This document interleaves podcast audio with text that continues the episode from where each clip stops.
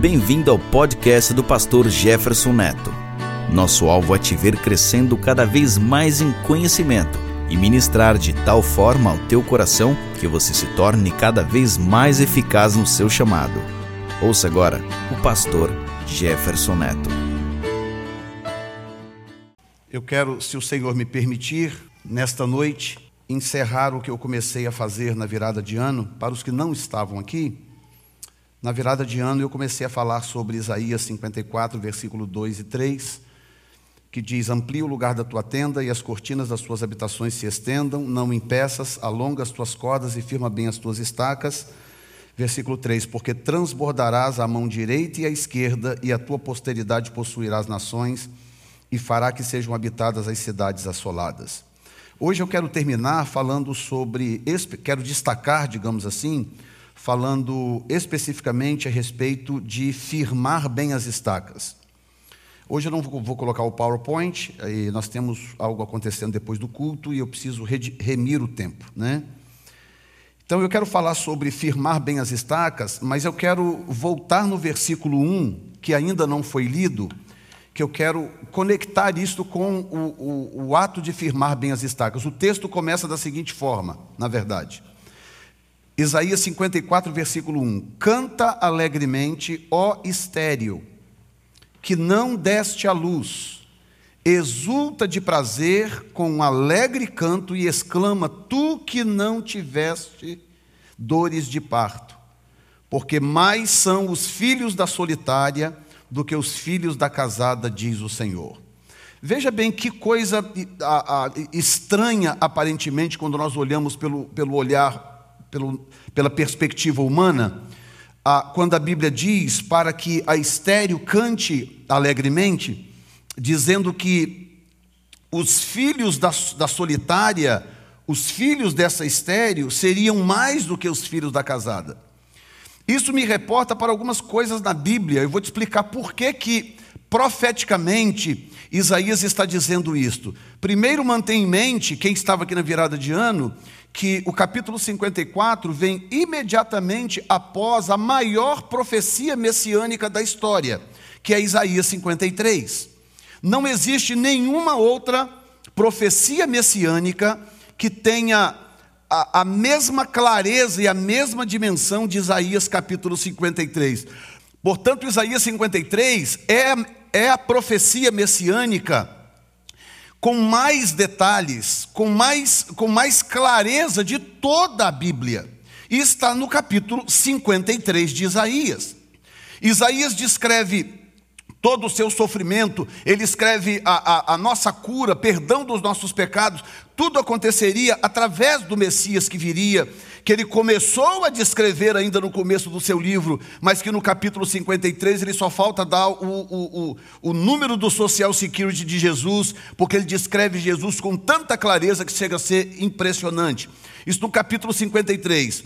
Portanto, capítulos 54, 55 e 56 Portanto, logo depois que ele introduz o Messias com esta clareza, ele fala sobre um tempo glorioso para a nação de Israel, sendo que Israel ainda não estaria vivendo esse tempo glorioso que ele estava profetizando, porque Isaías viveu 700 anos antes de Jesus nascer.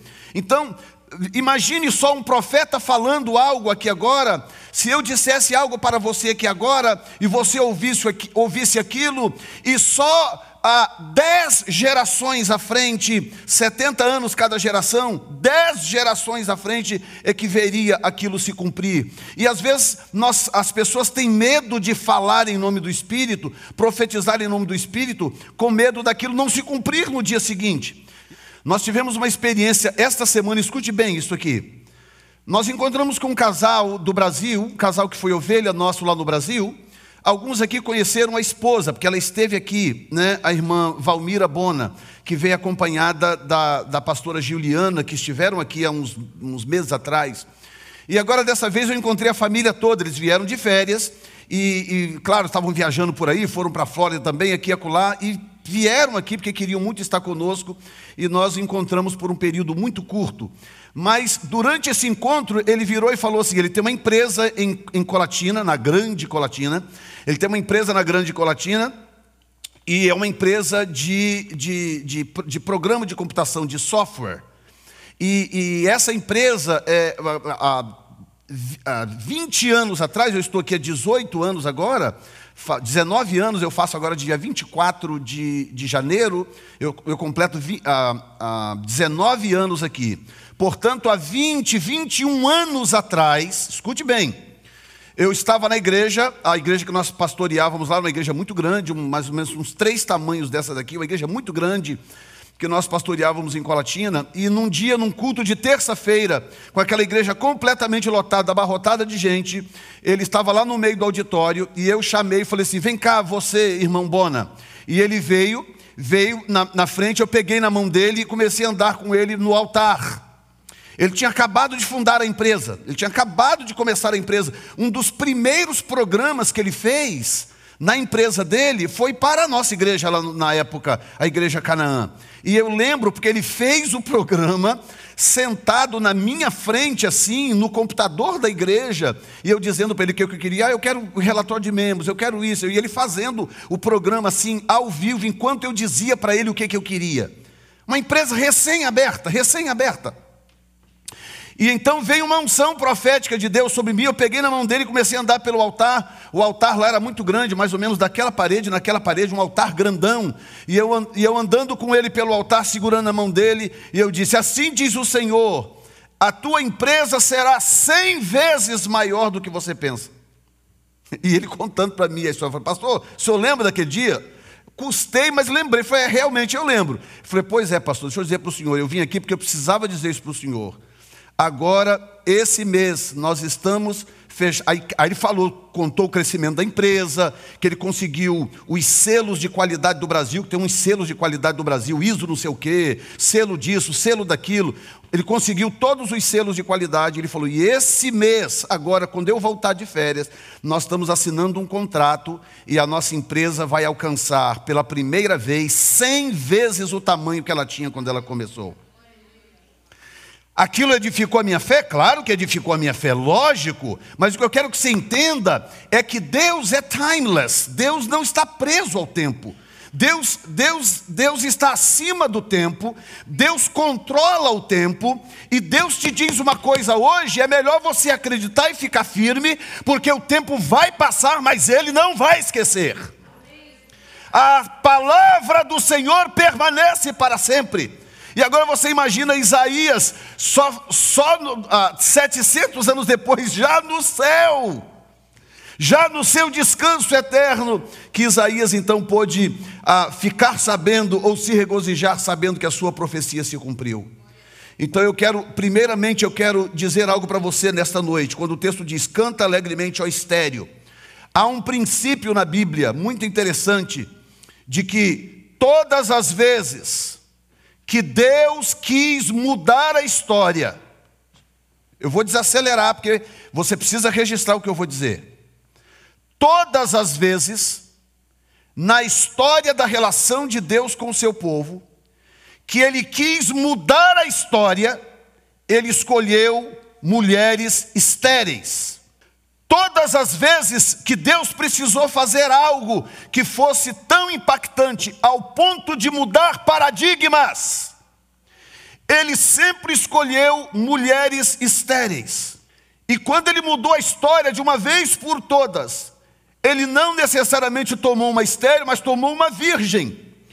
Em outras palavras, eu vou colocar desta forma: toda vez que Deus vai fazer algo impactante, que, que mude o rumo das coisas, ele sempre escolhe um útero que nunca frutificou.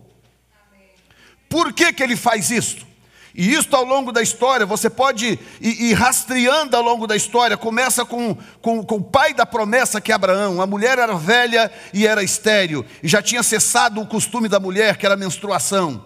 E, e, mas ainda assim Deus fez uma promessa e gerou um filho através desta promessa de Abraão com Sara. Depois aconteceu o mesmo com Rebeca, depois aconteceu o mesmo com Raquel, e a história foi se repetindo, Ana, e por aí vai, ao longo da história.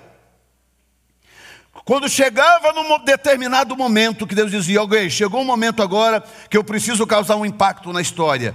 Deus nunca escolheu pessoas extremamente frutíferas. Deus sempre escolheu pessoas estéreis. Por que, pastor? Bom, primeira razão tem a ver com a lei das primícias, que eu não vou entrar em detalhes porque não é, não é o assunto de hoje, mas tem a ver com a lei das primícias, que é mais ou menos o seguinte: tudo que é, tudo que abre a madre é meu, diz o Senhor. Tudo que abre a madre é meu. Então, toda vez que Deus queria fazer algo impactante, ele escolhia um útero que nunca tinha sido usado, para que ao abrir aquela madre, aquele fruto fosse dele. Então, ele usava aquela pessoa de uma forma extraordinária. Então, todas as crianças que nasceram de úteros que nunca tinham gerado, foram de alguma forma extraordinárias e fizeram coisas marcantes e extraordinárias ao longo da história. Mas tem uma outra explicação que é um princípio que nós encontramos no Novo Testamento, que diz mais ou menos o seguinte: Deus escolheu as coisas loucas do mundo para confundir as sábias, escolheu as coisas que não são para reduzir a nada as que são. O que, que acontece? Deus tem prazer de abençoar gente pequena. Deus tem prazer de abençoar gente pequena. Porque gente pequena tem a tendência, não é sempre, mas gente pequena tem a tendência de ser simples, de ser humilde e ser vacinado contra a soberba.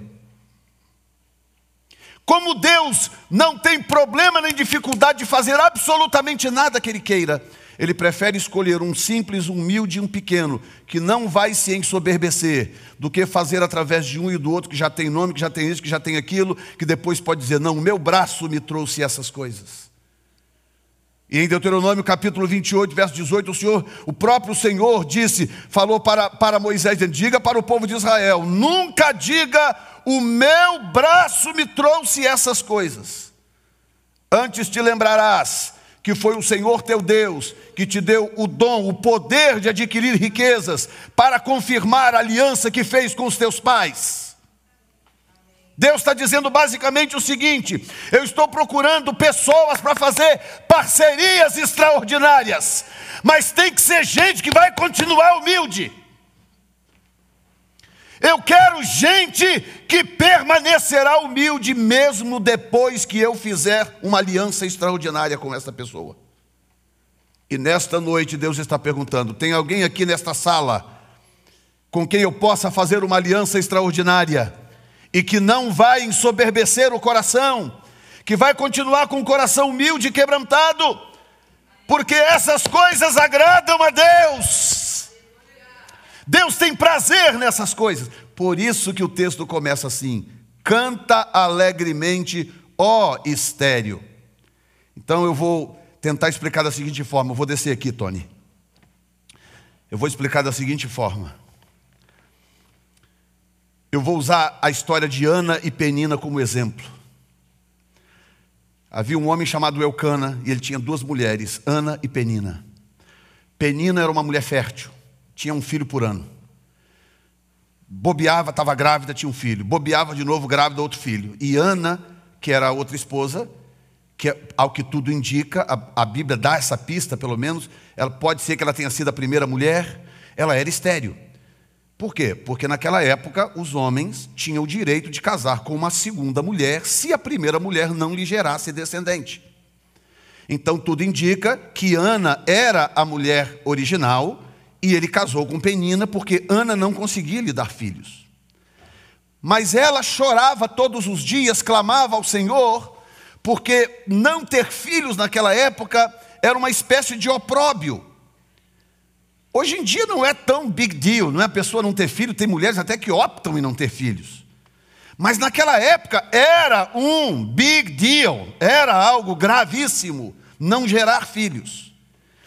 E Ana está lá assistindo Penina, uma, uma vez por ano gerando filho, todo ano um filho, todo ano um filho. E ela começou a clamar: Senhor, tem misericórdia de mim, tem misericórdia de mim, Senhor e chorava todo ano. E eles subiam para as festas ao Senhor, e então Ana sempre diante de Deus clamando e chorando. Por quê? Porque Penina, que tinha filho toda hora, ficava tirando onda com Ana. Ficava perseguindo Ana, ficava chocalhando Ana dizendo: Ah, você não é de nada, está vendo só? Eu já tenho não sei quantos filhos, já tenho seis filhos, você não tem nada, você não consegue gerar um filho sequer. E ela chorando, chorando, chorando. Agora, olha o que, que diz o texto: Canta alegremente, ó estéreo. Por quê? Por quê? Porque Deus, quando, primeiramente, Deus não aguenta um coração quebrantado e contrito. Deus não aguenta. Coração que se quebranta mexe com Deus. Experimenta entrar no teu quarto, ajoelhar e clamar a Deus e chorar com o seu coração quebrantado. Isso move o coração de Deus. Segundo lugar, Deus não aguenta soberba. Deus não aguenta altivez. E Deus está vendo a soberba e a altivez de Penina. Porque tinha muito, tinha isso, tinha aquilo, era capaz, podia, e tinha recursos e tal. E a Aninha lá, tadinha, chorando: Senhor, tem misericórdia de mim. E Deus então olhou para ela, olhou para o seu útero, que era intocado, o seu útero que nunca tinha produzido nada, e Deus se lembrou de uma lei que ele mesmo estabeleceu: tudo que abre a madre é meu. E aí Ana vira para o Senhor e disse: Se o Senhor me der um filho, ela também conhecia o princípio. Se o Senhor me der um filho, eu vou dá-lo para crescer na tua casa. Ele vai servir na tua casa se o Senhor me der um filho. E aí o, o sacerdote viu ela chorando, foi lá, confundiu, achou que ela estava bêbada, descobriu que não estava, abençoou, disse: Fica tranquila, o ano que vem você vai, você vai receber a sua promessa. Passou um ano, ela deu à luz e nasceu Samuel, o último dos juízes de Israel, o único que acumulou três funções: ele era profeta, ele era juiz e ele era sacerdote. E ele mudou a história de Israel Samuel foi o homem que mudou a história de Israel, porque foi o homem que ungiu Davi para ser rei. E Deus olhou para aquela mulher e ela não tinha ainda o livro de Isaías para ler na época, mas se tivesse, com certeza ela daria de cara com esse texto aí: Canta alegremente, ó estéreo. Canta, você que, você que acha que não é capaz, você que acha que não pode, canta alegremente ao estéreo, que não deste a luz, exulta de prazer, com alegre canto e exclama tu, que não tiveste dores de parto, porque mais são os filhos da solitária. Olha que loucura. Eu fui ler, no, eu fui ler no, no, no dicionário de hebraico esta palavra mais são os, no lexicon, porque eu desconfiei de algo e fui lá e batata. Porque esse mais são, eles podem significar quantidade, mas eles também podem significar qualidade em termos de impacto. Então, Penina teve quanto? Penina teve, sei lá, seis, sete, oito filhos, é verdade. Ana teve Samuel, mas Samuel foi muito mais do que todos os filhos de Penina juntos, combined, todos eles juntos. Eu não sei o nome de um filho de Penina, mas eu sei o nome do filho de, de Ana, chama Samuel. A mesma coisa a história de Raquel. Enquanto que Lia tinha filhos a rodo, Raquel estava lá penando, chorando, Senhor tem misericórdia, Senhor, Senhor, Senhor. E Lia já tinha tido já uma, uma penca de filhos. Até que finalmente o Senhor se lembrou de Raquel, abriu a sua madre, abriu o seu útero e ela deu à luz a José. E foi o único que governou o Egito. Depois ela teve Benjamim, mais dois filhos, no meio de tantos outros filhos, oito filhos que, que, que, que Leia tinha tido. Mais são os filhos da estéreo, da estéreo do que da solitária, do que os filhos da casada. A mensagem para mim aqui é muito, muito clara. O que o Senhor está dizendo é o seguinte: ei, não importa o que você pensa de si mesmo, não importa o quão produtivo você se ache, ou quão estéril você se ache, não importa se você olha à sua volta e você vê peninas e leias gerando filhos adoidados, o Senhor diz: Ei, não abandone o teu útero que parece estéril, porque eu posso mudar a história com ele. Eu posso gerar algo através de um anônimo, de um desconhecido, que mude a história. Eu contei aqui na semana, agora eu não lembro se foi na primeira mensagem ou na segunda, o, o avivamento que mudou a história dos Estados Unidos da América e que mudou a cara do evangelho no mundo inteiro, chamado o Avivamento da Rua Azusa. Deus pegou o improvável. Pensa no improvável do improvável, foi o que Deus fez, pegou o improvável, em plena segregação racial, quando preto usava um banheiro, branco outro, preto estudava numa escola, branco em outra escola, tinha hospital para preto, hospital para branco, tinha pracinha para preto, pracinha para branco, em plena segregação racial, Deus levantou um homem preto, cego de um olho, analfabeto. Deus pegou esse homem e com tantas igrejas, tantos pastores, tantos nomes, tanto isso, tanto aquilo, Deus levantou um homem em Los Angeles, na rua Azusa, negro, cego de um olho e analfabeto.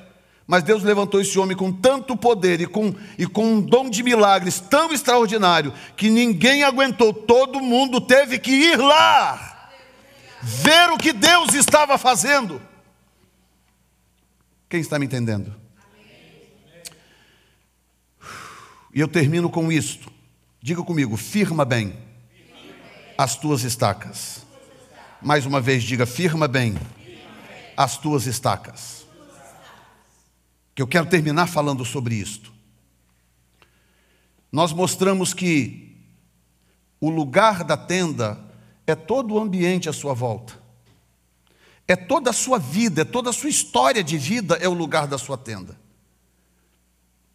A sua tenda, perdão, o lugar da sua tenda é tudo que tem fora de você, é tudo que tem à sua volta. O ambiente onde você vive, de onde você veio, a sua formação, a sua cultura, quantos diplomas você teve ou que você não conseguiu ter, a, a, a, quanto dinheiro você tem, onde você trabalha, onde você não conseguiu trabalhar, tudo que você tentou fazer, tudo que você conseguiu fazer. Esse é o lugar da sua tenda. É tudo que Aconteceu, acontece e acontecerá à sua volta. Atenda é o seu projeto de vida, atenda é a sua vida, a sua casa, sua família, os seus parentes, essa é a sua tenda. As cordas, a Bíblia diz, a, a, a Bíblia conecta as cordas com vínculo de amor. Então eu conecto, a, a estaca é o que mantém a tenda em pé. Está aqui está a tenda. Ela só fica em pé porque a estaca mantém ela em pé. E a estaca mantém ela em pé com conexões de cordas. E a Bíblia diz que essas conexões de cordas são cordas de amor. Já falei de tudo isso. O que eu quero mostrar para vocês hoje é que não existe projeto. E as estacas são pessoas. Diga comigo: as estacas são as pessoas que Deus plantou na minha vida. Então escute bem agora. Não existe tenda de pé sem estacas firmes. Por isso que o texto diz: amplia o lugar da tua tenda, as cortinas da tua habitação se estendam, não impeças, alonga as tuas cordas e firma bem as tuas estacas. Firma bem as tuas estacas. Então, deixa eu falar de Jefferson Neto. Jefferson Neto tem um projeto de vida, é a minha tenda. Do lado de fora da minha tenda tem muita coisa acontecendo, é o lugar da minha tenda. Aonde que Deus, aonde que Deus plantou a minha tenda hoje? Deus plantou a minha tenda aqui em Ashland, Hopkinton. Há pouco tempo atrás a minha tenda estava plantada em, em Peabody. Há 19 anos atrás a minha tenda estava plantada no Brasil. Aprove a Deus plantar a minha tenda aqui. Eu estou com a minha tenda plantada aqui. Muito bem, Deus colocou pessoas na minha vida que funcionam como estacas. Firma bem as tuas estacas. Você sozinho não consegue manter a sua tenda de pé. Esse texto está nos ensinando a valorizar pessoas. Aqui está uma estaca que Deus me deu. Vem cá, minha estaca linda. Sobe aqui. Aqui está uma estaca que Deus me deu. Se ela titubear, a minha tenda balança. Então eu tenho que firmar bem essa estaca. Eu tenho que fazer o meu papel, a minha parte, para que essa estaca esteja firme. Porque ela ajuda a manter a minha tenda de pé. Eu tenho mais duas estacas, dois filhos. Eu tenho meu filho, pastor Diego, e tenho a minha filha Dominique. São duas outras estacas. Não estão morando mais conosco, já estão independentes, já cresceram, mas são estacas que Deus plantou ao redor da minha tenda, que é o meu projeto de vida. Por que isso é importante? Porque nós vivemos numa geração onde as pessoas estão perdendo valor. As pessoas estão perdendo valor. Nós somos uma geração onde nós amamos coisas e usamos pessoas. E o plano de Deus é que você ame pessoas e use coisas. Nós tínhamos uma pessoa na nossa igreja que era a coisa, a coisa mais absurda que eu já vi na minha vida. Ele tinha uma paixão por carro, uma coisa tão, tão louca, tão doentia, que uma vez nós pegamos uma cena que até hoje, você vê, já tem quase 20 anos, e essa cena está vívida na minha mente. Estava um dia meio chuvoso, e, e, e, o carro estacionado lá de fora lá, um, um, nem lembro a marca agora, estacionado lá de fora lá, um carro seminovo, ele tinha uma, uma vida razoável. E aí a, a mãe dele estava sem carro, precisava de uma carona, estava ele, a, a esposa, dois filhos e a mãe. E ele ia dar carona para a mãe, além de levar a família. E estava meio chuvosinho, o chão estava meio molhado e tal. E nós vimos uma cena que eu nunca esqueço. Chegou a hora de todo mundo entrar no carro, ele, pera, pera um pouquinho, pera um pouquinho. Foi lá no porta-mala, pegou um tapetinho, botou no chão, todo mundo tinha que pisar no tapetinho, tirar o sapato, tirar a sandália no tapetinho, sacudir ali no tapetinho, do lado de fora chovendo. Todo mundo tinha que sacudir o tapetinho, bater a sandália, o sapatinho ali, deixar a areia do lado de fora e entrar para dentro do carro com o sapato limpo e calçar o sapato de volta dentro do carro. E ele pegava o tapetinho ia lá, sacudia, sacudia, sacudia e botava dentro do porta-mala do carro. Se nós não tomarmos cuidado, nós nos tornamos esse tipo de geração.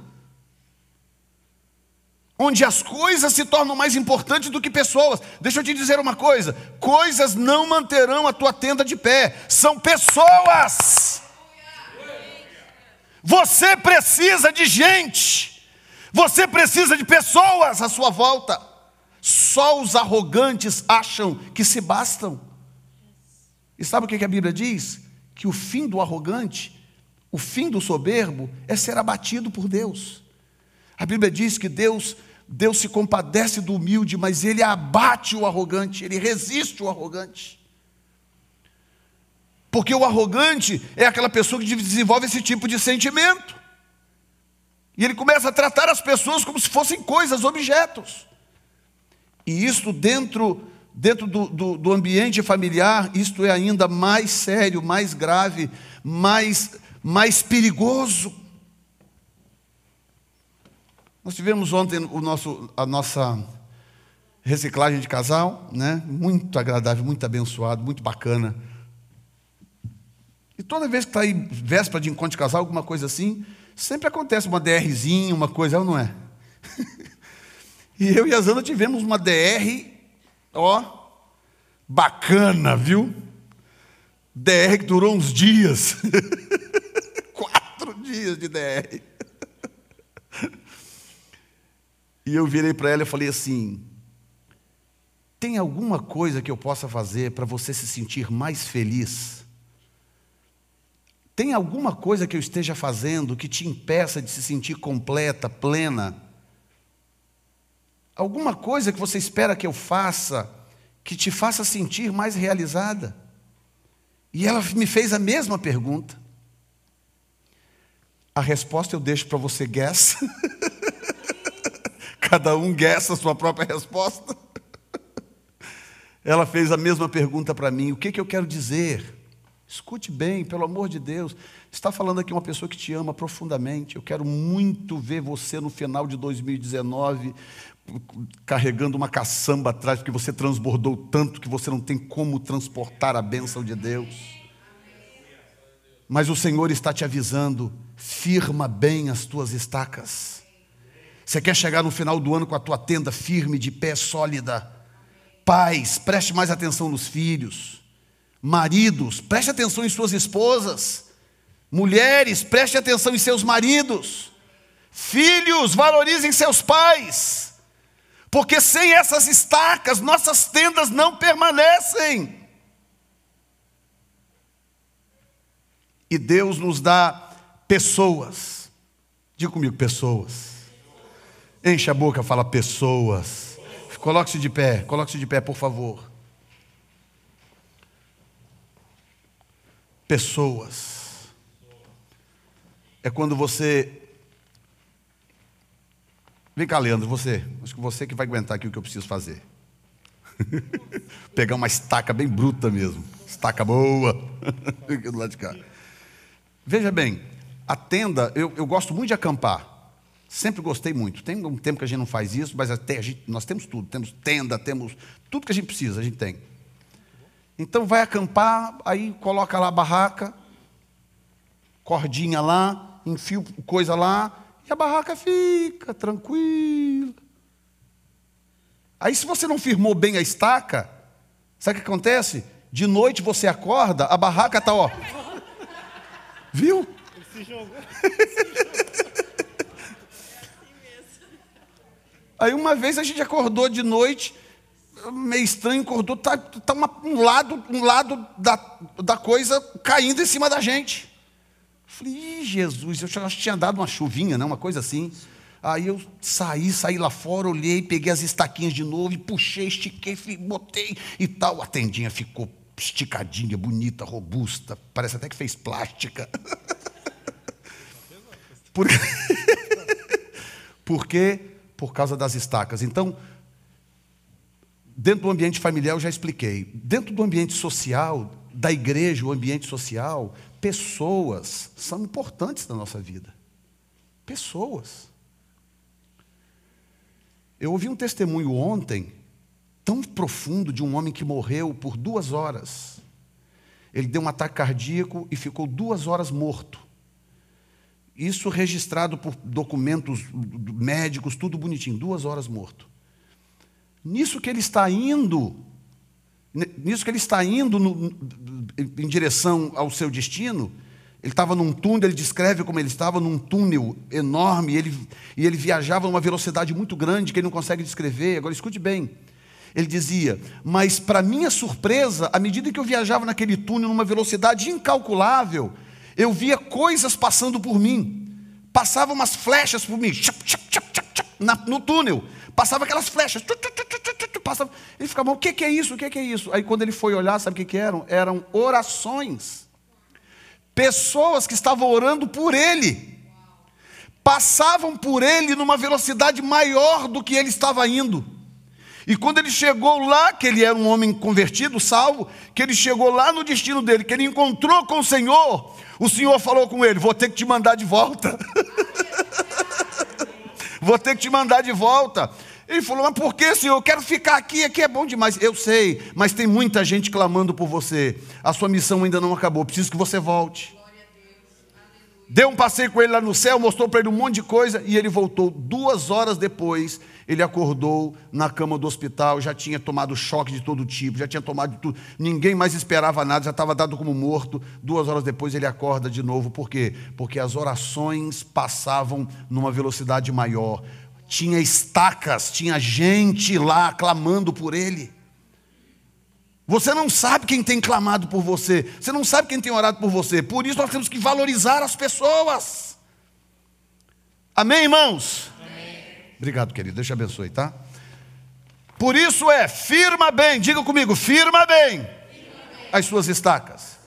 Vem cá, meu amor, eu quero agora que as famílias todas se procurem aí, as famílias. Desce aqui, Léo, desce, Tony. Hã? Eles descem. Pode descer, pode focar aqui que eu não vou descer daqui não. Pode focar aqui, desce aqui.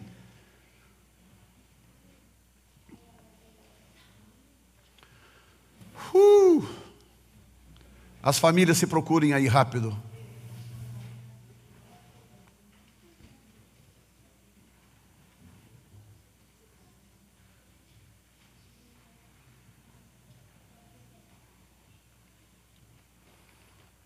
Eu quero que você vire agora para esposo, esposa, filho, pai, mãe, tio, primo, cunhado, colega. Quero que você vire para quem está do seu lado e que faz parte da, da sua família, do seu círculo, e você vai dizer para essa pessoa: se depender de mim em 2019, você vai estar mais sólido do que nunca. Se depender de mim em 2019, você vai estar mais sólido do que nunca. Porque eu vou trabalhar para que você seja firme. Porque eu vou trabalhar para que você seja firme. Amém? E agora nós vamos terminar com você orando por essa pessoa. 30 segundos. Ore por essa pessoa que está direita à esquerda, todo mundo ao mesmo tempo. Ore por ela, nós vamos terminar em seguida depois desta oração. Pai, eu encerro aqui este, esta mensagem que nós começamos na virada de ano, deixando com o teu povo aquilo que o Senhor me deu em oração Ó Deus, mostrando o propósito, o, o alvo que o Senhor tem para nós em 2019, que é nos fazer transbordar. E eu declaro cada pessoa aqui nesta sala firmada e fortalecida no Senhor. Cada estaca aqui neste lugar. E cada pessoa que tem estacas que não estão aqui neste lugar, mas que fazem parte do seu projeto tenda, pessoas que precisam estar firmes, precisam estar sólidas, pessoas que não podem titubear, pessoas que não, que não vão cair, pessoas que permanecerão firmes na tua presença. Nós abençoamos cada uma delas no poder do nome de Jesus Cristo. Pai, sustenta a todos nesta noite, em nome do Senhor Jesus. Amém. Graças a Deus. Dê um aplauso ao Senhor nesta noite.